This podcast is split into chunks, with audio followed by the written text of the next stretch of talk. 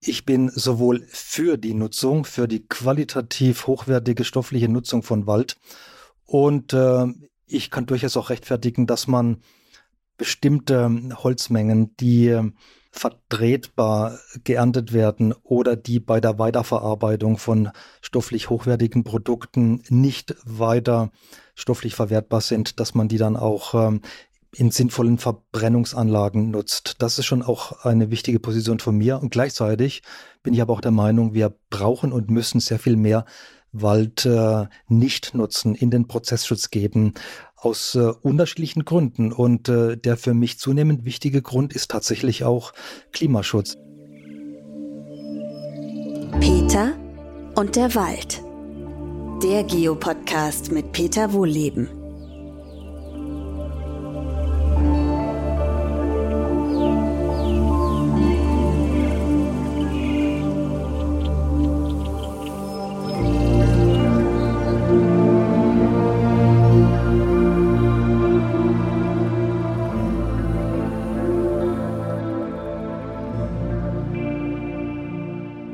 Willkommen zu meiner neuesten Podcast-Folge. Diesmal mit Professor Dr. Rainer Luig. Er ist Biologe und hat eine Professur für Natur- und Umweltschutz an der Hochschule Rottenburg. Herzlich willkommen, Rainer. Ja, schön, dass ihr mich eingeladen habt. Sehr, sehr gerne. Du hast ja spannende Sachen zu erzählen. Äh, als allererstes interessiert mich natürlich dein schönstes Walderlebnis. Ja, da gäbe es viele, aber hm, in der Tat war das beeindruckendste, was ich immer noch äh, in Erinnerung habe, als ich zum ersten Mal in einem echten Urwald war. Das war in Rumänien auf einer meiner ersten Reisen nach Rumänien in die Karpaten vor sicher etwa 15 Jahren. Und äh, bis dahin kannte ich schon auch schöne Waldbilder aus äh, Deutschland, aus Mitteleuropa, aus den Alpen, aber das war natürlich noch eine andere Qualität. Kann ich gut verstehen. Ich habe, also bei mir ist es noch gar nicht so lange her, muss ich zu meiner Schande bekennen, man redet ja immer über Wald, aber wenn man, gebe ich dir vollkommen recht, mal echte Urwälder gesehen hat, und zwar nicht in Lappland diese Fjellbirken, ähm, die da, weiß ich nicht, fünf Meter hoch sind, ist auch schön, alles toll. Aber so stellt man sich natürlich keinen Urwald vor, sondern äh, ein Urwald, wie er bei uns auch mal ausgesehen haben könnte. Das ist natürlich irre. Ne? Also ähm, war auch in den rumänischen Karpaten vor zwei Jahren, wie gesagt, äh, ist ein nachhaltiges Erlebnis. Äh, und da sind wir auch schon mittendrin. Was macht Urwälder eigentlich aus? Also wir haben ja bei uns auch Wälder, aber Urwälder, das ist ja nochmal ein anderes Kaliber. Also was ist denn, sind so denn so die, die gravierendsten Unterschiede? Es sind nicht nur diese, diese Typusbegriffe, also große, alte, dicke Bäume, dunkler Wald, sondern eine extreme Vielfalt. In einem Urwald finde ich äh, sehr junge Stadien. Ich äh, finde sehr alte Stadien. Ich finde sehr dichte Stadien natürlich, aber es können durchaus auch sehr lichte Stadien sein. Und äh, diese Phänomene, die muss man sich tatsächlich erstmal erschließen für sich selbst, äh, weil man hier hm, durchaus mit, mit anderen Prägungen äh, normalerweise an dieses Thema herangeht. Das ist jetzt, glaube ich, auch der Blick ähm, durch eine etwas stärker forstlich geprägte Brille, wobei du ja Biologe bist, ne? aber du bist an einer, an einer Hochschule, äh, wo Forstwirtschaft eben eine große Rolle spielt. Naja, ich kann das noch das, fortsetzen. Das, ja, ja, wenn ich, äh, das sind zuerst mal nur die, die, die strukturellen äh, Eindrücke. Ja, ja. Was, äh, was natürlich auch noch dazu kommt, das sind die ganzen äh, sinnlichen Eindrücke. Äh, ein Urwald kann sehr still sein. Äh, er kann relativ arm sein an äh, Organismen, die man normalerweise mit einem Wald assoziiert, aber auch sehr reich, je nachdem, wo man sich, in welchem Stadium man sich befindet. Was mich sicher damals auch äh, extrem beeindruckt hat bei meinen ersten Besuchen in den äh, äh temperaten Urwäldern in Rumänien, das war die extreme, der extreme Reichtum an, an Totholz unterschiedlicher Qualitäten in bestimmten Phasen, in bestimmten Stadien in diesen Wäldern wo man drin war. Äh, da gab es Stadien, die bestanden im Grunde fast nur noch aus Totholz, abgestorbene Bäume. Äh, beeindruckt hat mich äh, in Rumänien, in den Karpaten, auch in den äh, ukrainischen Karpaten, nicht nur die äh, Buchenurwälder, sondern auch äh, meine ersten Eindrücke, Beziehungen zu echten Fichtenurwäldern, die wir hier ja in Mitteleuropa gar nicht, gar nicht kennen. Und äh, das sind völlig andere Waldökosysteme als, ähm, als unsere Fichtenwälder, egal wie wir die jetzt charakterisieren würden, wie die entstanden sind. Kann ich bestätigen, Fichten-Urwälder habe ich mir auch in Schweden angeguckt und das ist natürlich was ganz anderes. Ne? Also bei uns diese Fichtenplantagen, die sind äh, dunkel, die sind gleichförmig, äh, da passiert nicht viel, während diese nordischen äh, Fichten-Urwälder, da, da brummt das Leben, da braucht man sich, glaube ich, gar nicht drüber zu unterhalten, äh, ob das gut oder schlecht ist. Das, das fühlt man intuitiv. Und das ist so sowas von weit weg von, von den Fichten, in Anführungszeichen Wäldern, die wir hier kennen, äh, dass man das ganz schlecht vergleichen kann. Aber es gibt vielleicht einen Vergleich Buchenurwälder und Buchenwälder. Das wird ja häufig in einen Topf geschmissen.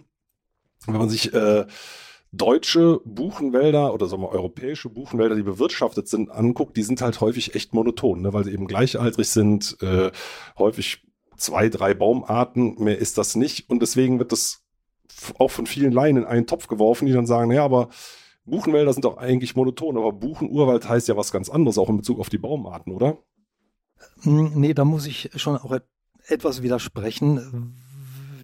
Auch die Buchenwälder, die ich jetzt kennengelernt habe in den letzten Jahren äh, auf dem Balkan, in Italien, bis runter in die, ähm, in die Pyrenäen. Bis dorthin reichen ja die ähm, Verbreitungen unserer Buchenwälder. Es sind tatsächlich, was die Buche an, was die Baumarten anbetrifft, vergleichsweise artenarme Bestände, die eigentlich überall ziemlich monodominant aus Buchen ausgebaut, aufgebaut sind. Aber was äh, die Differenzierung anbetrifft, äh, die wird vor allem durch, äh, durch das Alter, aber auch durch, äh, durch die Strukturen. Es sind eben nicht diese Buchen, die wir aus unseren Wäldern kennen, geradschaftige äh, Bäume, äh, die äh, alle mehr oder weniger in gleichem Alter stehen. Das ist interessant. Also, weil wir, ich kenne ja auch nicht viel, da muss ich ganz ehrlich sagen. Also, wir waren in dem Fagarasch-Gebirge unterwegs, ähm, in diesem Projekt Carpathia. Da war das wirklich wahnsinnig baumartenreich äh, und wechselte auch wirklich alle, ich sag mal, 100 Meter in der Zusammensetzung ganz stark. Aber das kann man eben nicht alles über einen Kamm scheren. Ja, ich, ne? kann, ich kann mir vorstellen, wo ihr da wart. Das sind natürlich auch sehr reliefstarke Gebir äh, Gebiete, ja, sehr, sehr verteilt. Äh, es sieht anders aus, wenn man ähm, in den ähm, Semenik beispielsweise geht, ja, also mehr in die westlichen Karpaten, so auf die mittleren Höhen, wo die Standortsverhältnisse doch über über äh, große Räume sehr sehr gleichförmig sind und da habe ich dann tatsächlich sehr sehr von den Baumarten her gesehen, ja, das ist immer ganz wichtig, wenn man solche Wälder sich anschaut. Man darf die Biodiversität äh, nicht nur auf äh, die dominierenden Baumarten beschränken, sondern äh, wenn man als Biologe, Ökologe, aber was erzähle ich dir da, einen Wald anguckt, da müsste man 20 Experten mitnehmen und äh, die würden dann äh, sehr schnell auf die äh, typischen charakterisierenden Biozynosen hindeuten. Das sind dann natürlich vor allem auch die Insektenzynosen und die Pilzgemeinschaften. Ja, also da, ich habe da, ähm, ich glaube aus dem letzten Jahr, das war glaube ich eine norwegische Studie, ne, die, die in 30 Gramm Buchenwalderde, jetzt weiß ich allerdings nicht, wo die das entnommen haben aus Erinnerung, du kennst die Studie vielleicht besser als ich, äh, geschätzt haben äh, über dieses ich glaube, über dieses Meta-Barcoding, also wenn man heutzutage äh, Artenvielfalt untersucht, wird das ja häufig äh, automatisiert und aus quasi aus einem zusammengerührten Cocktail extrahiert, DNA vervielfältigt, Computer analysiert und der Computer sagt nur, habe ich in der Datenbank oder nicht, ne? und dann eine Schätzung über die Artenvielfalt gemacht. Ich muss deswegen so weit ausholen, weil Bakterienarten auseinanderpuzzeln aus Bodenproben kann, glaube ich, gar keiner. Ne? Äh, und die, die haben, glaube ich, geschätzt äh, 40.000 Bakterienarten. Ich weiß nicht, ob du diese Studie kennst. Die kenne ich nicht, aber ich kann mir das gut vorstellen, dass äh, wo bei, wenn man solche Studien wiederholen würde, ich denke, wir, wir wären überrascht, wie welche Vielfalt wir in dieser Blackbox-Boden in, äh, in fast allen ähm, halbnatürlich natürlichen Ökosystemen wir finden würden. Ich bin ziemlich sicher, wir würden das auch unter Grünland finden.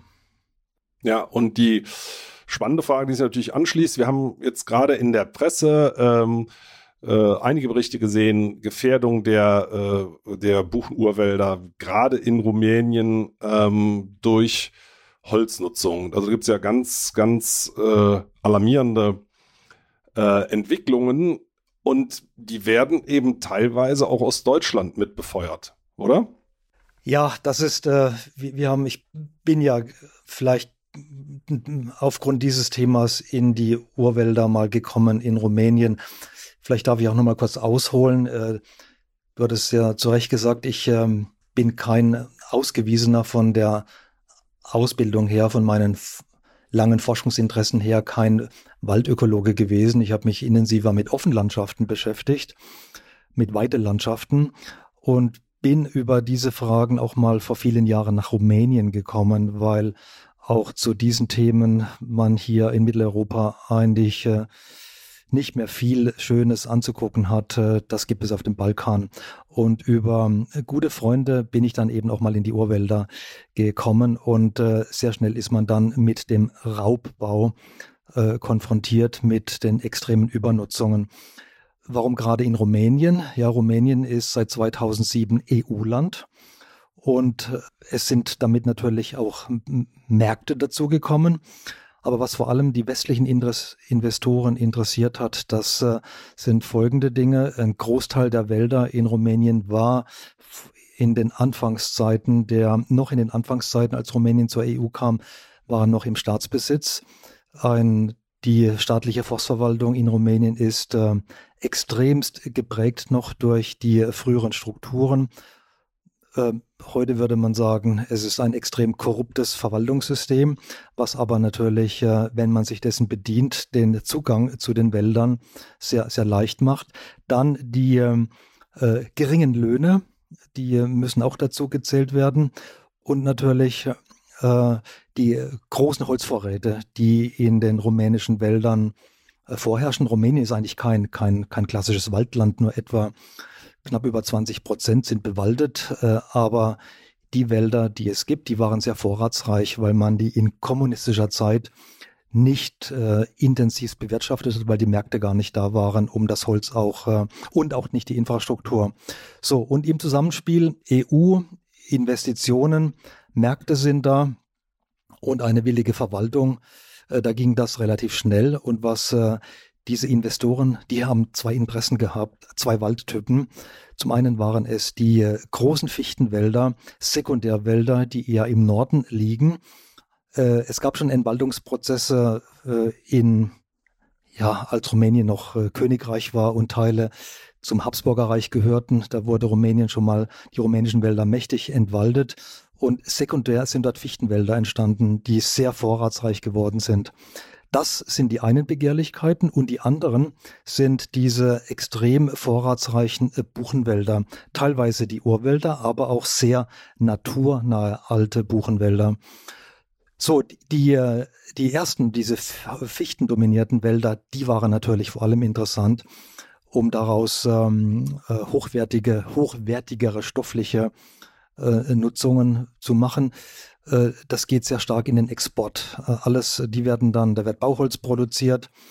Äh, die Buchenwälder, diese großvolumigen Mengen, die man dort auf kleiner Fläche ernten kann, die gehen dann sehr viel stärker in minder, aus ökonomischer Sicht minderwertige Nutzungen. Spanplatten, Papier, Kartonagenherstellungen. Und jetzt kommt eine neue Dimension dazu die äh, auch sehr stark mit äh, dem Thema zu tun hat, wie wir den Klimawandel umsetzen oder wie wir Klimaschutz betreiben, der in der EU sehr stark vom Holz getrieben ist. Und äh, da sind natürlich neue Märkte entstanden. Jetzt deine Frage war, wie Deutschland hier in dieser Pipeline steht. Äh, meines Wissens äh, ist Deutschland kein wichtiger, kein dominierender Markt für Holzprodukte aus äh, Österreich. Zumindest nicht, was äh, die ähm, was, äh, was energetische Ressourcen anbetrifft. Also es geht, das hat, hat auch was mit den Transporten zu tun und weil wir hier auch äh, andere Zugriffe haben.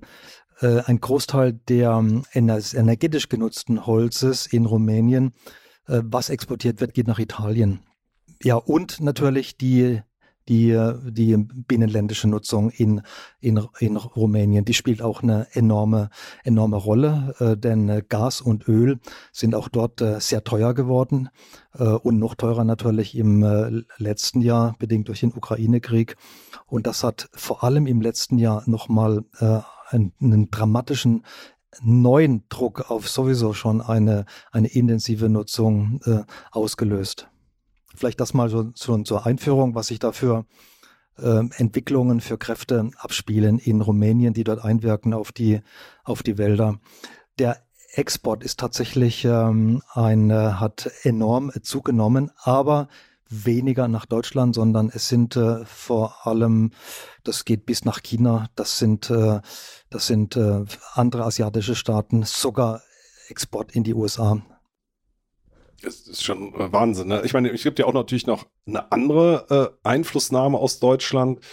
Und damit kommen wir mal zu dem Thema Forstwissenschaft. Da hat es ja auch, äh, gibt es ja auch unterschiedliche Ansichten, aber eine relativ weit verbreitete ist ja schon, dass eine Unterschutzstellung von Wäldern äh, für äh, den, das Klima ungünstiger wäre als eine Nutzung. Ne? Da gibt es ja entsprechende Studien, die auch durchaus angreifbar, äh, auf angreifbaren Unterlagen stehen. Der Punkt ist halt, ähm, wenn so etwas verbreitet wird, das wird natürlich überwiegend, glaube ich, erstmal zur Verwendung in Deutschland gesehen, dass ein genutzter Wald besser ist fürs Klima als ein ungenutzter Wald. Also ist mal ganz drastisch runtergebrochen, äh, ist ja eine Kernaussage, äh, Holzeinschlag zur Energieerzeugung, sprich Verbrennen, ist besser fürs Klima als den Wald wachsen zu lassen. Das hat aber, da hast du, glaube ich, auch mal einen Artikel dazu geschrieben, äh, schlägt zurück auf äh, Rumänien und wird dort sogar als Argument genutzt, richtig? ja, das äh, ist äh, tatsächlich perfide, mit welchen Argumentationen man dort konfrontiert wird, äh, warum der Schutz, die Ausweisung von Schutzgebieten und der Prozessschutz, warum der schlecht sein soll für die, für die Wälder. Also wir haben in äh, Rumänien sehr viele Nationalparke wir haben große Waldanteile, die sind äh, tatsächlich ausgewiesen, auch als FFH-Gebiete, aber das sind tatsächlich nur Paperparks. Äh, es gibt in Rumänien eigentlich nur einen Nationalpark von den über 20, wo sowas wie eine, eine Kernzone in größerem Stil ausgewiesen ist, wo tatsächlich keine Nutzung stattfindet. Ansonsten wird in allen rumänischen Nationalparks äh, teilweise intensivste mit Kahlhieben mit extremsten Schirmschlägen Forstwirtschaft betrieben. Unter anderem auch mit dem Argument, ja, das sei gut und notwendig für den Schutz dieser Wälder und man bedient sich äh, in der Begründung der wissenschaftlichen, oder man zitiert dann die wissenschaftliche Expertise westeuropäischer, vor allem deutscher äh, Wissenschaften, die mit derartigen äh, Äußerungen äh, sich, sich auch äh, präsentieren. Und ähm, da wird natürlich immer das Narrativ herangezogen, ja, dass äh, wenn man Holz nicht nutzt, ja, dass dies äh, schlecht sei für das Klima. Ich glaube, das ist ja ein Kernpunkt, auch beim Schutz unserer Wälder übrigens, weil du auch gerade sagtest, Dort wird in Nationalparks Holz eingeschlagen. Also bis zu den trockenheißen Sommern, wo wir diese großen Kahlhiebe wegen der Bockenkäfer Kalamität gesehen haben, bis zu diesem Zeitpunkt waren ja die größten Kahlschläge mit Abstand immer in deutschen Nationalparks. Ne? Also ich sage mal nur so ein Beispiel, äh, Rheinland-Pfalz. Äh, da gibt es eine gesetzliche Begrenzung eines Kahlschlags auf einen Hektar und im Nationalpark hat man, um ihn zu entwickeln, man kann es ja nennen, wie man will, aber das Holz ist ja verkauft worden, ich glaube, über einen Quadratkilometer kahlgeschlagen. Äh, also insofern, der wesentliche Unterschied ist natürlich, dass es, dass es äh, hier keine Urwälder sind oder auch keine Sekundärwälder, die sich irgendwo noch halb natürlich hatten entwickeln können, aber dennoch hat's das oder gibt es das auch äh, selbst hier bei uns in den Nationalparks immer noch. Und ich finde es schon wichtig, äh, in die Diskussion einzusteigen, weil es gibt, regt sich natürlich Protest, wenn man sieht, was in Rumänien passiert, wo man sagt, das gibt's doch gar nicht, was machen die eigentlich da? Und die Wälder dort sind ökologisch sicher nochmal eine ganz andere Kategorie ähm, als bei uns. Aber äh, das ist das, was du sagst. Wenn wir hier das Argument haben, äh, nur genutztes Holz ist gut fürs Klima und wenn man es dem Ökosystem überlässt, ist es langfristig weniger wert. Das ist ja jetzt mal ganz stark runtergebrochen. Ganz so brutal äh, formuliert ist ja keine, aber äh, sinngemäß wird sich eben gegen weitere Schutzgebiete äh, ausgesprochen, weil eben äh, genutztes Holz auf Dauer deutlich besser sei fürs Klima. Und das insofern spielt es eben schon eine Rolle, dass man diese Argumentation mal ein bisschen aufdröselt. Äh, was ist da tatsächlich dran? Ja, vielleicht mache ich mal meine Position deutlich. Ich bin sowohl für die Nutzung, für die qualitativ hochwertige stoffliche Nutzung von Wald und äh, ich kann durchaus auch rechtfertigen, dass man bestimmte Holzmengen, die vertretbar geerntet werden oder die bei der Weiterverarbeitung von stofflich hochwertigen Produkten nicht weiter stofflich verwertbar sind, dass man die dann auch ähm, in sinnvollen Verbrennungsanlagen nutzt. Das ist schon auch eine wichtige Position von mir. Und gleichzeitig bin ich aber auch der Meinung, wir brauchen und müssen sehr viel mehr Wald äh, nicht nutzen, in den Prozessschutz geben, aus äh, unterschiedlichen Gründen. Und äh, der für mich zunehmend wichtige Grund ist tatsächlich auch Klimaschutz. Denn äh, wenn wir äh, unsere Klimakatastrophensituation anschauen, wenn wir in die alarmierenden Berichte, wenn wir die richtig interpretieren, die uns äh, von den großen Forschern des IPCCs ja fast jährlich vor immer mit immer lauteren Angstrufen vorgelegt werden, dann äh, müssen wir im Grunde alle Möglichkeiten sofort und radikal nutzen, äh, wie wir A, äh, unser, wie wir CO2 aus der Atmosphäre bekommen und äh, wir müssen auch alle Möglichkeiten nutzen, dass wir nicht weiter emittieren. Und äh, nochmal zurückkommen zu diesem, zu diesem Narrativ, genutztes Holz ist gut für den Klimaschutz, das lebt davon, dass man nicht äh, die volle Geschichte erzählt wenn ich Holz tatsächlich äh, sinnvoll stofflich nutze als Baumaterial äh, für Baustoffe, für Holzdämmstoffe, dann habe ich da tatsächlich eine, eine Senkenwirkung, eine Speicherwirkung im Optimalfall von 100 Jahren.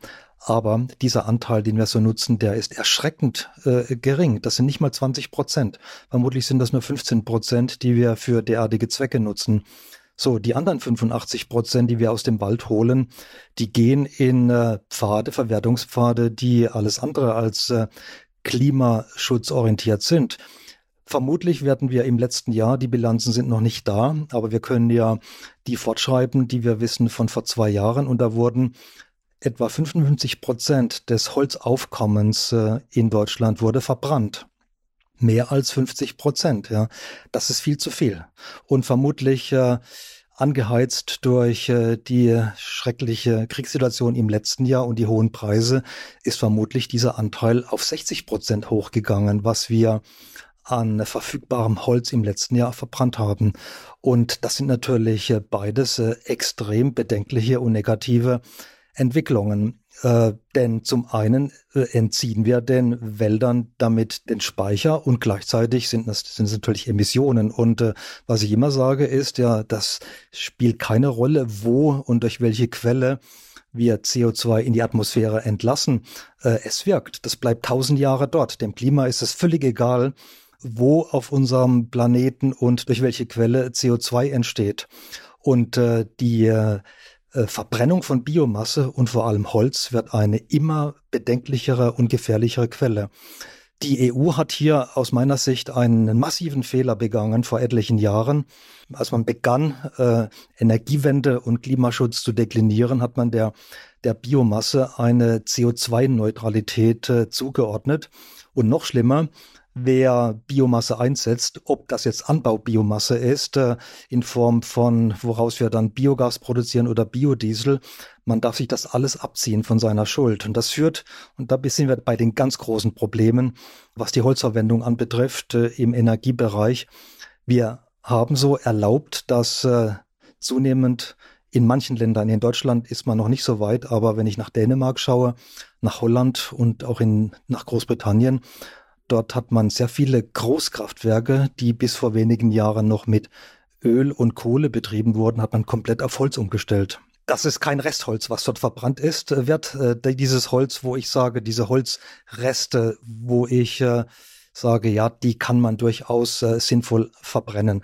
Also ich, ich definiere das vielleicht mal, wo für mich äh, eine sinnvolle energetische Verwendung ist, wenn wir Holz einschneiden für sinnvolle Nutzung im Baubereich äh, für die Herstellung von Möbeln, für die Herstellung von Parkett. Da entsteht auch immer sehr viel Sägemehl. Und äh, das kann ich tatsächlich da gut vertreten, dass man daraus Pellets herstellt und die in sinnvollen Anlagen, wenn dann die Häuser gut gedämmt sind, dann auch verbrennt. Ja, das ist für mich eine, eine, eine akzeptable Nutzung, aber nicht, wenn wir riesige Waldflächen komplett roten, wo 100 Prozent der Biomasse inklusive der, äh, der, der Stuppen, der Wurzeln rausgezogen wird und daraus werden Industriepellets hergestellt, die dann in diesen Großkraftwerken verbrannt werden, äh, wie das äh, in extremster Form eben in Dänemark, in Großbritannien äh, erfolgt. Und äh, es gibt auch Bestrebungen in Deutschland von äh, Energiekonzernen, die bei uns äh, aktiv sind, dass die ihre Ölkraftwerke, Kohlekraftwerke entsprechend umstellen wollen.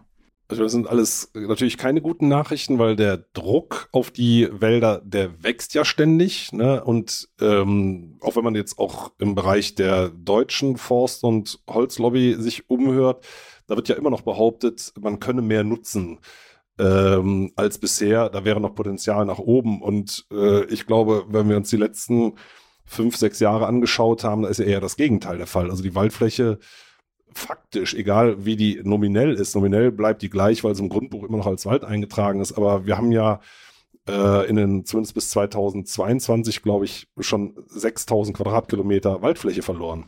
Ja, das sind diese 600.000 Hektar, die in den letzten, seit den Dürrejahren verschwunden sind. Äh, ganz klar. Also ich würde da, da auch nicht sagen wollen, ja, die Forstwirtschaft. Ich kenne sehr viele Förster, die sagen mir, wir sind nicht mehr lieferfähig. Wir sehen das, ja, dass wir, ich kenne sehr viele Landkreise jetzt nur in Baden-Württemberg, da habe ich einen direkten Bezug. Da hat man die Hiebzahlen in den letzten Jahren halbiert, ja, weil schlichtweg ähm, aus Nachhaltigkeitsgründen nicht mehr entnommen werden darf. Denn äh, äh, wir haben hohe Vorräte, aber äh, diese Vorräte, die müssen aus unterschiedlichen Beweggründen äh, das äh, hat auch mit ähm, noch mit anderen äh, Aspekten zu tun. Äh, Holz ist unsere Vorräte, die wir im Wald haben, auch umgerechnet als Kohlenstoff oder als fixierte Kohlen als, als CO2 wird ja von der Bundesrepublik vermarktet über die sogenannte LULUCF-Verordnung. Ich weiß nicht, ob das allen oder auch dir auch so bewusst ist, der Hintergrund ist, äh, dass äh, wir ja diese Paris-Ziele erreichen wollen und man sucht jetzt mit allen Tricks und Möglichkeiten, sich das äh, schön zu rechnen und da spielt der Wald eine ganz wichtige Rolle. Man hat dem eine sehr hohe Speicherfunktion zugeordnet und bis vor kurzem sollte der ja auch noch wesentlich mehr durch seine Senkenfunktion über, übernehmen.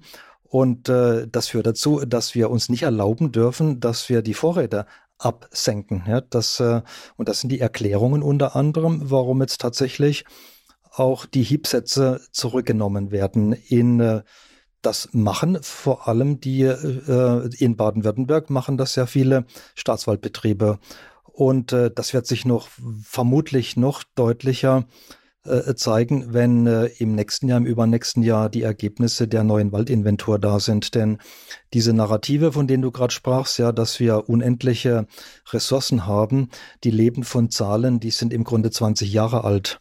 Und äh, vor 20 Jahren wurde deutlich weniger Holz stofflich genutzt und noch sehr, sehr viel weniger energetisch.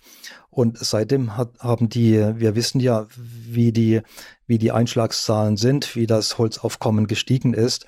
Das hat sich drastisch erhöht und gleichzeitig haben sich die Zuwächse, das werden die Zahlen dann deutlich zeigen, haben sich die Zuwächse deutlich verringert durch die nicht nur durch die äh, kalamitätsbedingten Abgänge von Waldflächen, sondern einfach weil durch den enormen Stress, der auf allen Wäldern und Bäumen liegt, sich natürlich auch der Zuwachs entsprechend reduziert hat.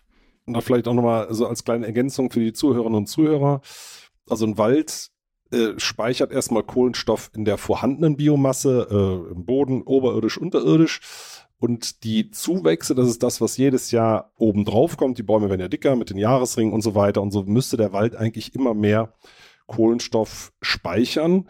Gleichzeitig wird natürlich auch Holz genutzt. Wenn man wirklich weniger nutzt, als der Wald speichert, äh, dann kann der Speicher trotzdem weiter wachsen. Nur das funktioniert eben großflächig nicht mehr und spätestens dann, wenn die äh, ganzen Bestände absterben, ist die der Speicher erstmal äh, wird der, spätestens dann, wenn man das kahl schlägt, was ja auf vielen Flächen passiert, wird der fast vollständig geleert. Und gleichzeitig, das ist das, was du sagtest ja, dass die Bundesrepublik den Wald äh, international anrechnen lässt als äh, Senke und tatsächlich, so wie zum Beispiel in Nordrhein-Westfalen, äh, wird er ja längst zur Quelle. Also das heißt, unterm Strich durch die Waldflächenverluste, durch das Absterben, gerade jetzt der Fichtenwälder, äh, wird eben sehr viel CO2 freigesetzt tatsächlich. Ja, und das führt insgesamt dazu, äh, ich bin kein Forstwirtschaftler, Wissenschaftler, ich darf mir deswegen auch solche Aussagen erlauben. Wir müssen, glaube ich, sehr viel sorgsamer und achtsamer mit äh, der Ressource Holz umgehen und mit der Funktion unserer, unserer Wälder. Ich komme nochmal darauf zurück, was ich vorher gesagt hatte, im Sinne von möglichen und schnell aktivierbaren Maßnahmen, Beiträge zum, äh, zum Klimaschutz. Äh, da spielen unsere Wälder und die Böden eine ganz entscheidende Rolle. Das sind tatsächliche Assets, die wir sofort aktivieren könnten, wenn wir das, wenn wir das wollten. Ja, denn äh, es zwingt uns niemand dazu, äh, dass wir, dass wir äh, Holz äh, ineffizient äh, zu verheizen. Das könnte sehr schnell äh, regulatorisch könnte das äh, begrenzt werden.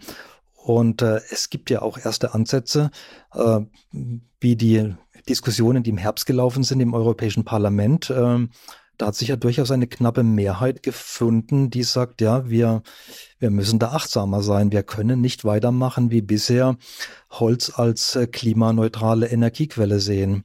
Und äh, es ist nur nicht sicher, wie, wie hier die Mehrheitsentscheidungen dann in den beiden anderen wichtigen äh, Kammern, sprich äh, im Ministerrat und dann in der Kommission laufen. Aber das Parlament hat es zumindest, äh, äh, sieht das äh, zunehmend äh, kritisch.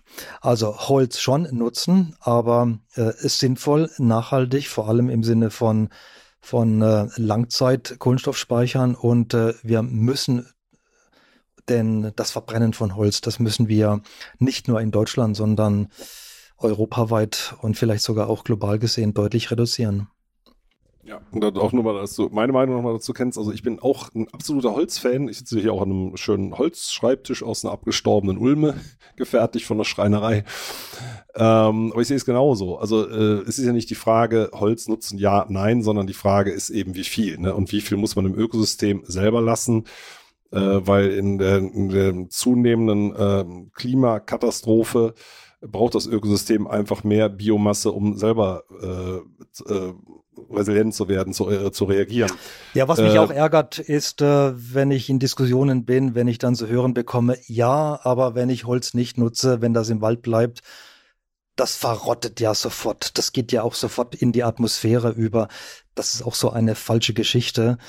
Äh, wenn ich im Grunde kann ich da fast durch einen beliebigen mitteleuropäischen deutschen Wald gehen und äh, zeigen, also dir muss ich das auch nicht zeigen, Peter, aber vielleicht sollte man das häufiger machen, äh, dass nicht genutztes, abgestorbenes äh, Holz oder Bäume sehr wohl auch ein ganz wichtiger äh, und über Jahrzehnte noch wirksamer Speicher ist von, äh, von Kohlenstoff. Denn das ist nicht so, dass äh, sofort ein, ein toter Baum oder ein im, im, im, im Wald gelassenes Holz sofort wieder die gleiche Menge CO2 freisetzte. Wenn ich äh, mir solch eine alte Buche anschaue, wie ich sie in den rumänischen oder anderen Urwäldern äh, sehe, äh, ein, ein Baum, der 200, 300 Jahre alt ist, durch irgendwelche Ereignisse abstirbt, wenn dann nicht sofort ein Sturm kommt und da, der kommt in der Regel nicht sofort, dann kann dieser Baum auch mal noch einige Jahrzehnte stehen, ja, und ist äh, ein stehender, toter Speicher von riesigen Mengen an Kohlenstoff und daneben auch noch äh, äh, wichtiger Lebensraum. Und ab und dann fällt natürlich ein Ast runter. Äh, der mineralisiert dann vielleicht etwas schneller, aber äh, liefert eben auch über, über, über mehrere Jahrzehnte entsprechende Ressourcen. Ja, irgendwann fällt solch ein Baum natürlich um. Das kann sofort sein, aber auch erst nach Jahrzehnten. Und wenn er liegt, braucht er dann auch noch mal ein paar Jahrzehnte, bis er mineralisiert ist, abhängig natürlich von der Dimension und von den äh, von den Klimabedingungen am am Standort. Also äh, führt mich dazu, wenn ich das auf eine Zeitachse des Handelns bringe, dann sind das ganz ganz wichtige äh, Prozesselemente, die uns durchaus helfen können, CO2 nicht in die Atmosphäre gelangen zu lassen. Und erhebliche Anteile, das wissen wir noch gar nicht so genau, äh, weil da noch viel zu wenige Studien gemacht sind, äh, nicht äh, das komplette, der, der, komplette Kohlenstoff, der da gespeichert ist, der wird auch wieder freigesetzt. Äh, abhängig vom Ökosystem, von den Klimabedingungen können sicher bis zu 30 Prozent auch in den Boden überführt werden. Und äh, unsere, unsere Wälder haben eine hätten in der Theorie noch extreme und lange zusätzliche Speichermöglichkeiten, denn äh, wenn wir in die Geschichte unserer Wälder reinschauen, die Geschichte der Waldböden, dann sind die ja über Jahrhunderte äh, devastierend auf Degradation hin bewirtschaftet worden. Das heißt, äh, das eröffnet, würde uns theoretisch natürlich auch äh, Chancen eröffnen, dass wir diesen Bodenspeicher auch wieder auf, auffüllen. Und wie gesagt, ja, es dauert, je großvolumiger äh, Holz ist, desto länger dauert es, äh, viele Jahrzehnte, bis es wieder mineralisiert ist und ein Teil geht immer auch in den Boden über. Das sind ähm, ganz, ganz wichtige Faktoren, wenn wir, wenn wir den Wald als ähm, im Sinne seiner, seiner, seiner Steuerungsfunktionen für, für, für Klimageschehen betrachten. Und ich meine, äh, dabei konzentrieren wir uns ja zumindest sehr, sehr stark in der, in der Diskussion, also wir meine ich die Gesellschaft, auf die Kohlenstoffspeicherfunktion und äh, tatsächlich ist ja die äh, die Regulierung der Wasserkreisläufe, äh, der lokalen Temperatur und so weiter möglicherweise äh, genauso wichtig oder sogar noch wichtiger. Die wird dabei völlig ausgeblendet. Ähm, aber es gibt ja noch eine ganz andere Komponente und das weiß ich, liegt ja auch am Herzen. Wir haben es vorhin mal so angerissen, Biodiversität. Es gibt ja eine moralische Komponente für unsere äh, Mitgeschöpfe äh, die ja auch Platz und Lebensraum brauchen und den räumen wir halt viel zu wenig ein. Und damit sind wir beim Thema, wenn wir jetzt Wald äh, unter Schutz stellen oder überhaupt Land. Also bei uns würde sich ja zumindest Stand jetzt in den allermeisten Fällen immer noch Wald entwickeln. Äh, das würde man dann Wildnis nennen, weil die Natur da machen kann, was sie will, aber das ist ja noch kein Urwald. Äh, es werben ja verschiedene Gegenden in Deutschland mit Urwald. Ich sag mal, also aus dem Tourismusbereich Bayerischer Wald hört man das schon mal. Man hört es aus dem Reinhardswald, äh, Urwald an der Saberburg, glaube ich. Äh, und wenn ich mich mit irgendwelchen Leuten unterhalte, die sagen, nee, bei uns gibt's auch Urwald. Ähm, da gibt es ganz unterschiedliche Ansichten. Man müsste erstmal definieren, was Urwald ist, aber jetzt mal so aus, der, aus dem Bauch rausgeschossen, was würdest du sagen, wie viel Urwald gibt's in Deutschland? Also ich denke, das wissen wir ziemlich genau. Äh, das äh, meines Wissens äh, zählen wir das in einigen wenigen Hektaren. Das heißt, wir sind hier im 0,00 irgendwas Prozentanteil. Also da müssen wir diese äh, ja, also wir haben im Grunde faktisch keinen Urwald in Mitteleuropa. Also der einzige nennenswerte äh, Urwaldrest, den wir in Mitteleuropa haben, Rumänien zählt teilweise auch noch zu Mitteleuropa, aber das lasse ich mal außen vor, das ist der Rottwald. Äh, ich weiß nicht, ob du da mal warst, im Wildnisgebiet Dürrenstein nee, in, in, in Österreich. Das sind etwa 500 Hektar, die dort übrig geblieben sind. Und äh, in meinem Wissen, alle Studien, die ich kenne, und wenn ich, äh, ich denke, ich kenne mittlerweile alle Experten in Europa, die sich äh, mit alten Wäldern beschäftigen, da wird, bekomme ich immer zu hören, ja, das ist der einzige tatsächlich übrig gebliebene Rest. Äh, manche nennen ja dann, ja, aber der Bielowescher Urwald, das ist doch echter Urwald, da war ich auch schon mehrfach. Das ist im klassischen Sinne auch kein Urwald, ja, sondern das ist ein äh, sehr extensiv genutzter Naturwald, der in weiten Teilen oder der im Kernbereich auf 5000 Hektar die Baumarten aufweist, äh, die dort immer schon hingehört haben, aber er war nie nutzungsfrei. Also für mich das ist natürlich, da kann man sich jetzt streiten, ja, was ist die Definition, die Grenzen, wo höre ich auf? Also für mich ist ein Urwald tatsächlich ein Wald, wo ich über äh, historische Belege ausschließen kann, dass dort eine systematische ähm, Waldbewirtschaftung stattgefunden hat. Wenn da mal gelegentlich eine Schaf- oder Rinderherde zu, durchgezogen ist, dann hat das für mich keine äh, systemischen Veränderungen aus, ausgelöst. So, und in dem mit dieser Definition äh, gibt es für mich in äh, Mitteleuropa, in Deutschland, äh, keinen Urwald. Es gibt wohl, aber sehr wohl äh, alte Waldstandorte, alte Waldstandorte, wo die äh, typischen Baumarten sind, die dorthin hingehören. Und wir lassen in solchen Wäldern jetzt heute sehr oft Prozesse zu durch Nichtnutzung. Das ist die Voraussetzung, wie wir sie auch in uh, Urwäldern finden. Und ich kenne tatsächlich sehr viele Wälder in Deutschland.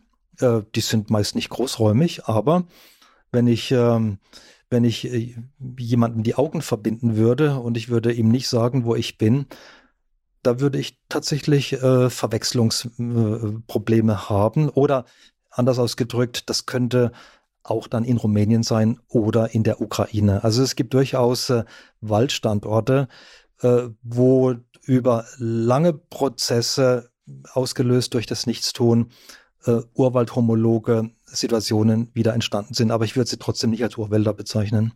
Denn es sind sehr klein, kleinräumige Situationen. Und ein Urwald, ich hatte das anfänglich gesagt, äh, fängt für mich an, wenn alle Stadien in einem Zyklus äh, vertreten sind. Was zum Beispiel in, im Dürrenstein, in, in dem Ruttwald interessant ist, äh, dort gibt es äh, auf diesen 500 Hektar gibt es Stadien, da finde ich diese Methusalem-Bäume, vier, 500 Jahre alte Fichten und, und Tannen. Aber dann gibt es auch gleich daneben Bereiche, wo eine Lawine durchgegangen ist. Äh, da würde vielleicht ein Nichtkenner sagen, oh, war hier ein großer Kahlschlag gewesen. Ja, das ist dort auch Bestandteil des ähm, Urwaldkomplexes. Ja, also du hast vorhin nochmal ein wichtiges Stichwort gesagt, äh, alte Waldstandorte. Äh, das bedeutet nur für die Zuhörerinnen und Zuhörer, dass da äh, immer Wald gestanden hat, selbst wenn er genutzt worden ist oder vielleicht auch zwischendurch mal sehr stark aufgelichtet, vielleicht sogar kahl geschlagen, aber dass da dort doch äh, ständig Bäume gestanden haben und man auch eine Bodentradition hat, ne? Denn es ist, wir hatten es vorhin schon mal kurz angerissen, der Boden ist ja, ja, wie du sagtest, glaub, hast du den Begriff gesagt, Blackbox, äh, ist also vieles oder das vielleicht sogar das meiste noch nicht richtig erforscht. Und äh, wenn, also diese ganzen Bodenlebewesen, die hängen ja quasi von ihrem Nahrungsproduzenten, von den Bäumen ab. Äh, wenn da also durchgehend heimische Bäume gestanden haben, auch wenn der Wald genutzt worden ist, dann müsste, so, so, genau ist das ja alles nicht erforscht, aber dann müsste doch ein ganzer Teil der alten Artenausstattung noch da sein. Das müssten eigentlich die, die äh, Standorte sein, wo am ehesten wieder echter Urwald entstehen kann. Ja, das sind, wären auch bei uns äh, die primär zu schützenden Waldgebiete. Äh, wenn ich, äh, ja, wenn ich an Schutzgebietskulissen denken würde, wo sich das lohnt, ja, ganz genau. Aber werden die systematisch erfasst? Also ich kenne das nämlich nicht, dass das systematisch erfasst wird. Also ich nur als Beispiel, wir haben das mal hier für unsere Gegend probiert. Das ist ja ganz schwer rauszufinden. Da kann man gehen über Köhlerplätze, wo man äh, äh, rausfinden kann, was ist da damals für äh, Holz verwendet worden. Da kann man auch die Baumarten identifizieren an den Holzkohlestückchen, die bis heute im Boden sind. Man kann äh, alte Karten heranziehen. Ähm, also bei uns zum Beispiel waren die Franzosen, als Napoleon einmarschiert ist, äh, die haben die erste wirklich super genaue Karte gezeichnet. Da sind also auch alte Laubwälder eingezeichnet und das war so um, um so ganz grob 1806. Äh, ich glaube, es ist nachher von den Preußen fortgeführt worden, diese Kartierung. Da kann man aber auch schon mal ganz gut einschätzen, wenn es damals schon alte Laubwälder gewesen sind, die da standen, dann müssen die eine, und heute stehen da auch, sagen wir mal, 200-jährige Buchen, dann muss da zumindest eine mehrhundertjährige Waldtradition schon gegeben haben.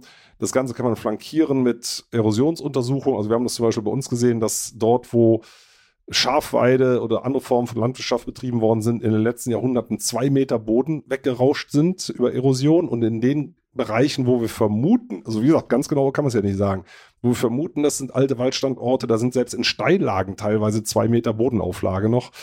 Äh, also, dass man das, das müsste man doch dringend mal festhalten, dass man sich auf diese Standorte konzentriert. Aber ich kenne da keine systematische Untersuchung dazu. Also es gibt regionale Untersuchungen, äh, aber weil wir in unserem föderalen System, äh, und das ist in der Forstwirtschaft besonders ausgeprägt, äh, gibt es tatsächlich keine kohärente bundesweite Kartierung. Ich würde solche Suchräume, die kann man tatsächlich, wie du gerade auch angesprochen hast, die kann man definieren. Ich würde, die sind teilweise äh, historisch belegbar. Da würde ich natürlich als erstes mal schauen, gibt es da noch Wald, was man vor 100, vor 200 Jahren mal kartiert hat? Und ähm, ein wichtiger Suchraster sind für mich natürlich die alten Buchenwälder. Ja, also wo, wo, in, wo in irgendwelchen ähm, Statistiken Buchenwälder klassifiziert sind, die älter als 150, 180 Jahre sind, dann wären das für mich auch äh, Kategorien, wo ich mal reingucken würde. Gibt es da nicht noch mehr ähm, Evidenzbeweise, ja, dass sich das um einen wirklich tradierten alten Waldstandort hat. Äh, das ist gar nicht so leicht in, äh, in, in, in Mitteleuropa, denn äh, unsere Wälder, auch unsere schönen und strukturreichen Wälder, die wir haben, sind oftmals sehr jung. Ja, die sind äh, teilweise eben erst wieder ähm, ab dem 18. Jahrhundert entstanden. Was wir uns oftmals, du kommst ja aus der Eifel, da ist es ja ganz extrem, wenn wir da in die in die alten äh, Kartierungen zurückschauen. Äh, dann war das eine weitgehend waldlose Landschaft gewesen. Ich wohne hier am Rand des Schwarzwaldes. Der Schwarzwald war gegen Mitte des 18. Jahrhunderts äh, war der vielleicht noch, äh, und zwar egal, wo, wo ich mich dahin bewegen würde, hatte der vielleicht noch einen Anteil von 20 Prozent Wald und selbst diese Wälder waren sehr lückig äh, geworden. Also sprich, unsere, es ist gar nicht so leicht, diese alten Waldstandorte zu finden und wenn wir sie finden, dann sind die eben hochwichtig. Vielleicht noch ein wichtiges Thema, was mich ähm, auch zunehmend bewegt als als, als Grund, warum wir uns kümmern müssen um diese alten Waldstandorte bei uns, aber noch sehr viel wichtiger, um diese ähm, alten Wälder in, die tatsächlich noch äh, die Vollständigkeit haben in all ihren Ökosystemeigenschaften auf, auf dem Balkan. Äh, wir müssen ja unsere Wälder irgendwie klimaresilient bekommen.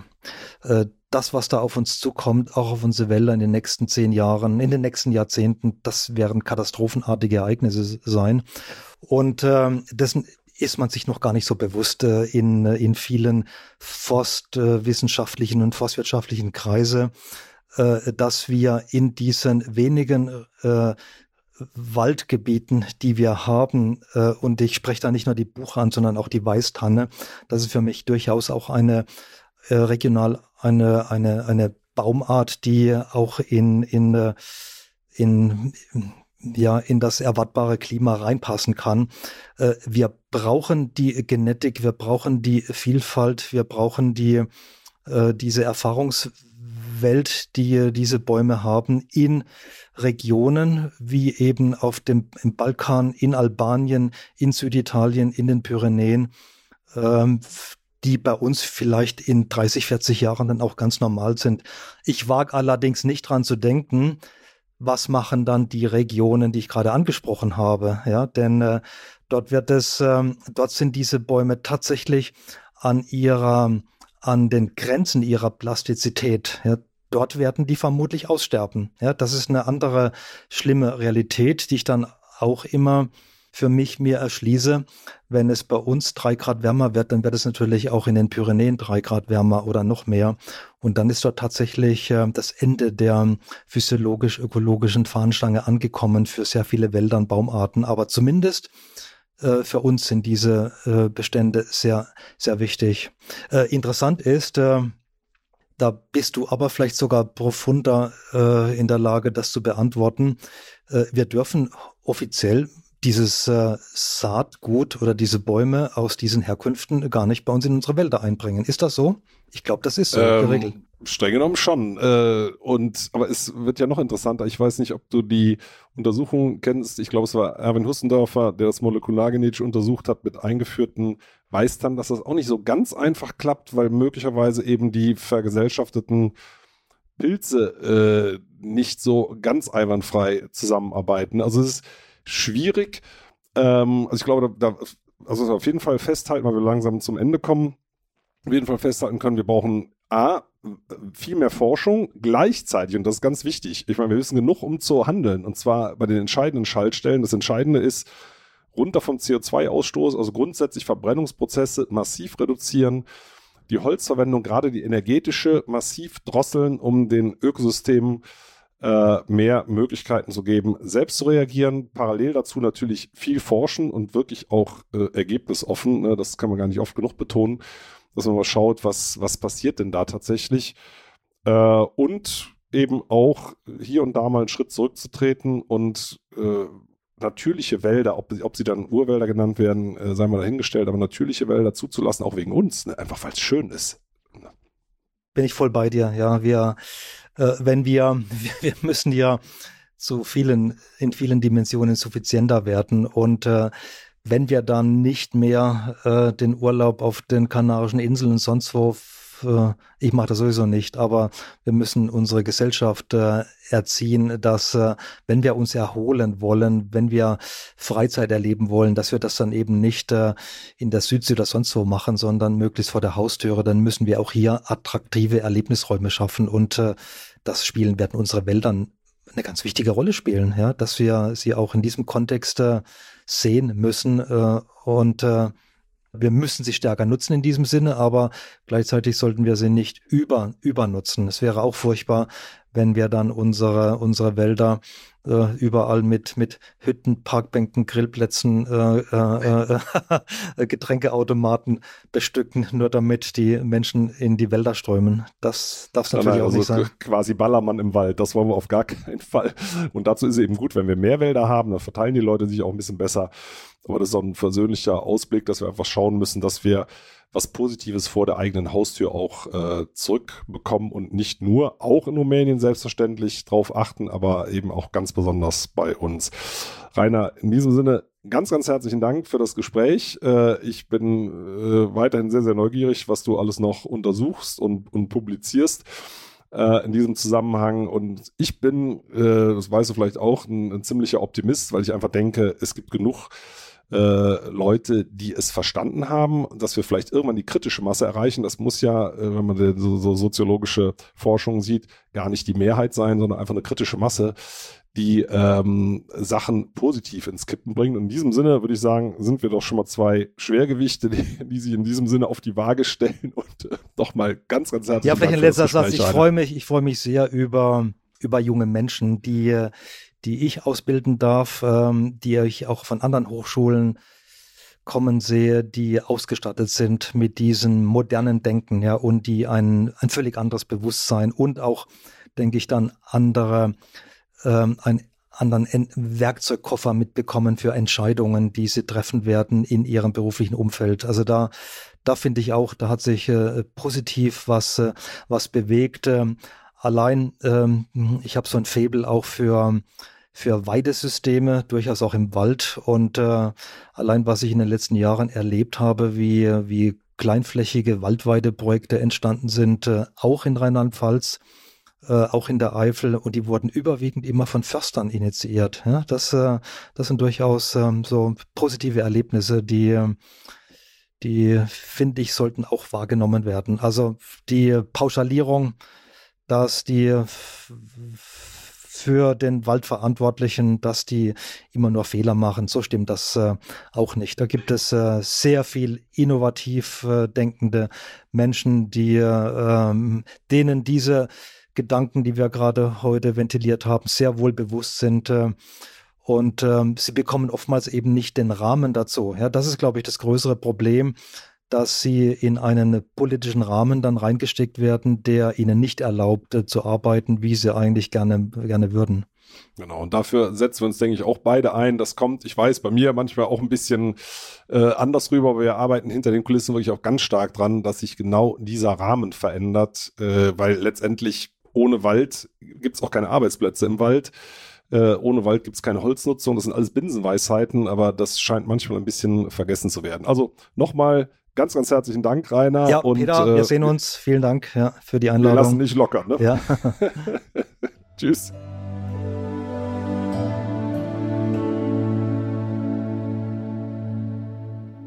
Schön, dass ihr zugehört habt. Vielen Dank. Und wenn euch die Folge gefallen hat, dann abonniert doch den Podcast einfach auf RTL Plus Musik, Apple Podcasts, Spotify oder irgendeiner anderen Plattform. Und über eine Bewertung bei Apple Podcast würde ich mich hier auch sehr freuen. Übrigens könnt ihr dort auch gerne kommentieren. In der Podcast-Beschreibung findet ihr auch einen Link für ein Abo für Wohllebenswelt, mein Magazin. Und für euch alle gibt es dazu eine Gratisausgabe. Und wenn ihr noch ein bisschen mehr über den Wald erfahren wollt, da steht in der Beschreibung auch ein Link zur Waldakademie. Da könnt ihr mal ein bisschen stöbern. Und jetzt gibt es zum Abschluss noch etwas Waldatmosphäre für zu Hause. Viel Spaß und bis zum nächsten Mal.